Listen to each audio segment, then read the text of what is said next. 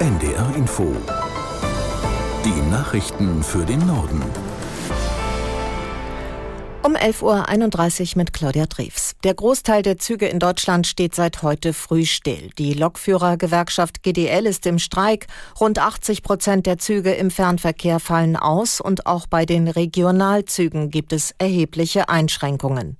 Mareike Makosch aus der NDR Nachrichtenredaktion fasst die Möglichkeiten zusammen, die Reisende jetzt haben.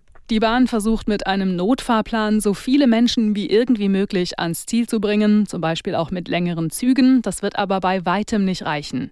Deshalb sollen Fahrgäste ihre Reise möglichst verschieben. Die Zugbindung ist aufgehoben, das heißt, die Tickets können auch irgendwann nach dem Streik genutzt werden. Bis Freitag 18 Uhr soll der Ausstand offiziell dauern. Es ist aber nicht gesagt, dass danach Ruhe ist. Eine der Kernforderungen der Gewerkschaft ist eine kürzere Arbeitszeit für Schichtarbeiter. Und da hat die Bahn schon mehrfach gesagt, das wird sie nicht erfüllen können. Gewerkschaftschef Weselski hat heute früh im Morgenmagazin von ARD und ZDF schon mal angekündigt, dass wir uns in den nächsten Wochen auf weitere Streiks einstellen müssen. Ranghohe AfD-Politiker sollen mit Neonazis und Unternehmern über Pläne gesprochen haben, wie Migranten massenhaft ausgewiesen werden könnten. Das berichtet das Recherchenetzwerk Korrektiv. Ein Reporter hatte das geheime Treffen demnach beobachtet. Aus Berlin Bianca Schwarz. Im November sollen bei einem Geheimtreffen in Potsdam einflussreiche AfD-Politiker zusammen mit Wirtschaftsvertretern und Neonazis die Vertreibung von Millionen Menschen aus Deutschland geplant haben. Dabei waren unter anderem der persönliche Referent von Alice Weidel und Martin Sellner, einer der bekanntesten Rechtsextremen. Sellner soll bei diesem Treffen ein Konzept vorgestellt haben, mit dem man langfristig gedacht, nach einer anvisierten Regierungsübernahme der AfD, Menschen auch mit deutschem Pass aus dem Land vertreiben könne. Demnach sollen maßgeschneiderte Gesetze erlassen werden, um erst Geflüchtete, dann deutsche Staatsbürger mit Migrationshintergrund und auch unliebsame Deutsche, die sich zum Beispiel für Flüchtlinge einsetzen, loszuwerden. Umgesetzt werden soll der Plan auch mit Hilfe eines Musterstaates in Nordafrika, heißt es in einem Artikel des gemeinwohlorientierten Medienhauses Korrektiv.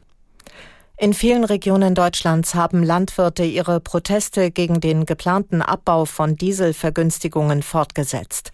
Eine größere Kundgebung findet zur Stunde in Ellwangen in Baden-Württemberg statt. In Schleswig-Holstein fahren Landwirte mit rund 200 Traktoren unter anderem nach Flensburg zum Wahlkreisbüro von Bundeswirtschaftsminister Habeck. Die Bäuerinnen und Bauern wehren sich gegen Kürzungen von Subventionen in der Landwirtschaft. Sie haben noch die ganze Woche Protestaktionen angekündigt. Nach der Reformankündigung bei den niedergelassenen Ärzten gibt es Kritik an den Plänen von Bundesgesundheitsminister Lauterbach. Besonders die Opposition hat Bedenken, aber auch der Koalitionspartner FDP. Aus Berlin Vera Wolfskämpf. Schon in diesem Jahr sollen die Erleichterungen für Hausarztpraxen und ihre Patienten spürbar sein, hat Bundesgesundheitsminister Karl Lauterbach in den ARD-Tagesthemen versprochen. Das Ziel ist weniger Bürokratie. Außerdem sollen die Hausarztpraxen jede einzelne Behandlung vergütet bekommen und die Deckelung des Budgets wegfallen. Der Opposition ist nicht klar, wie die Neuregelungen finanziert werden sollen. Das kritisiert Tino Sorge, Gesundheitspolitiker der CDU-CSU beim Redaktionsnetzwerk Deutschland. In den Tagesthemen erklärte Lauterbach, das könne aufgefangen werden, weil die Krankenkassen derzeit mehr Einnahmen haben.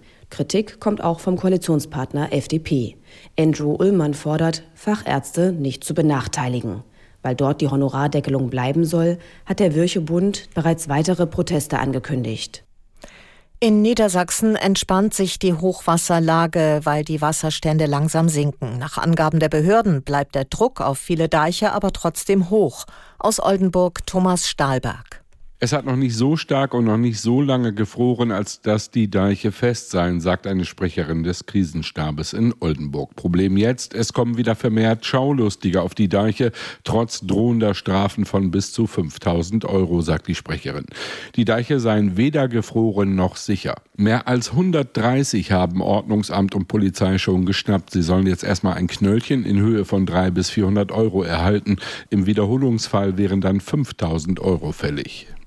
Außenministerin Baerbock ist auf ihrer mehrtägigen Nahostreise inzwischen im Libanon angekommen. Vor dem Hintergrund der Spannungen zwischen Israel und der islamistischen Hisbollah spricht die Ministerin mit dem geschäftsführenden libanesischen Premier Mikati.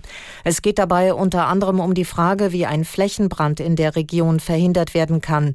Die Hisbollah unterstützt die Hamas im Gazastreifen und feuert vom Libanon aus immer wieder Geschosse auf Israel.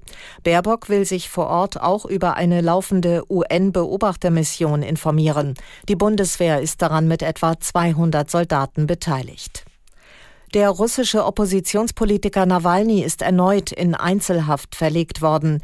In den sozialen Medien teilte er mit, der Grund sei eine Nichtigkeit. Aus Moskau Björn Blaschke.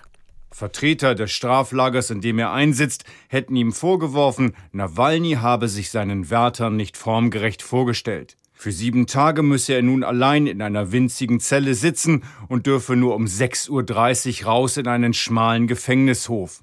Unter normalen Haftbedingungen dürfen Insassen zu einer Zeit heraus, zu der es etwas wärmer ist. Derzeit liegen die Temperaturen in dem arktischen Gebiet, in dem Nawalny einsetzt, bei mehr als 30 Grad. Minus.